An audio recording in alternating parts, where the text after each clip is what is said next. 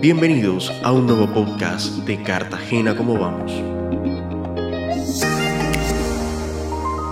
Queremos compartir con ustedes datos sobre cómo le fue a Cartagena con las muertes violentas en 2022. La seguridad es uno de los aspectos más relevantes dentro de las dimensiones de la calidad de vida y también es una de las responsabilidades del Estado, proveer seguridad a los ciudadanos. En América Latina la seguridad es un tema crítico, ya que según la CEPAL es la segunda región más violenta del mundo. Sin embargo, un estudio en 2021 por parte de esta misma entidad concluye que no es un problema propiamente de la región, sino que se concentra en algunos países con características específicas, dentro de los cuales se encuentra Colombia, que en 2022 el país cerró con más de 28.000 muertes violentas, aumentando un 5% en comparación con 2021. Cartagena, por su parte, de acuerdo con cifras preliminares de medicina legal, indican que para el 2022 se registraron 612 muertes violentas. Esto es un 32% más que las 462 de 2021. Recordemos que dentro de las muertes violentas se incluyen los homicidios, las muertes en accidentes de transporte, los suicidios y las muertes accidentales. Los homicidios en 2022 fueron el 60% del total de muertes violentas. Las muertes en accidentes de transporte fueron el 25%, las muertes accidentales el 8% y los suicidios el 7%. Ahora bien, si analizamos la variación de cada uno con respecto a 2021, tenemos que los homicidios aumentaron un 51%, llegando a 369 casos en 2022. Los suicidios aumentaron un 58%, las muertes en accidentes de transporte un 17% y las muertes accidentales fue el único componente que disminuyó en un 18%. Lo anterior indica que Cartagena ha visto agravada de manera significativa lo que concierne a los homicidios y los suicidios. Si comparamos a Cartagena con las otras principales capitales del país, tenemos que para 2022 registramos la segunda tasa de homicidios más alta. Fueron aproximadamente 35 casos por cada 100.000 habitantes. Antes está Cali con 42 casos por cada 100.000, luego Barranquilla con 28, Medellín con 15 y Bogotá con 13. Es importante también mencionar que de los homicidios, el peso alto que tuvo la circunstancia fue ajustado de cuentas. Dentro del total, aproximadamente el 36% de los casos se asocian a esta causa. Estudios alrededor de la seguridad explican que los factores estructurales que aplican mejor los homicidios son la pobreza, la desigualdad, la falta de oportunidades y en especial para los jóvenes. Otros factores que también están relacionados son, por ejemplo, la impunidad y la debilidad institucional para atender los casos. El aumento de la inseguridad repercute definitivamente en el bienestar de los cartageneros que a diario se encuentran expuestos a riesgos de inseguridad, a riesgos de su propia vida, pero también afecta el nivel de competitividad de la ciudad, por ejemplo, para seguirse posicionando como destino turístico. Es importante que desde la administración se atienda urgentemente esta situación con las muertes violentas y que de la mano del gobierno nacional se garantice el artículo 2 de la Constitución que tiene que ver con la responsabilidad de las autoridades con la protección de la vida de los residentes del país. Nos escuchamos la próxima semana con más datos y análisis sobre cómo vamos.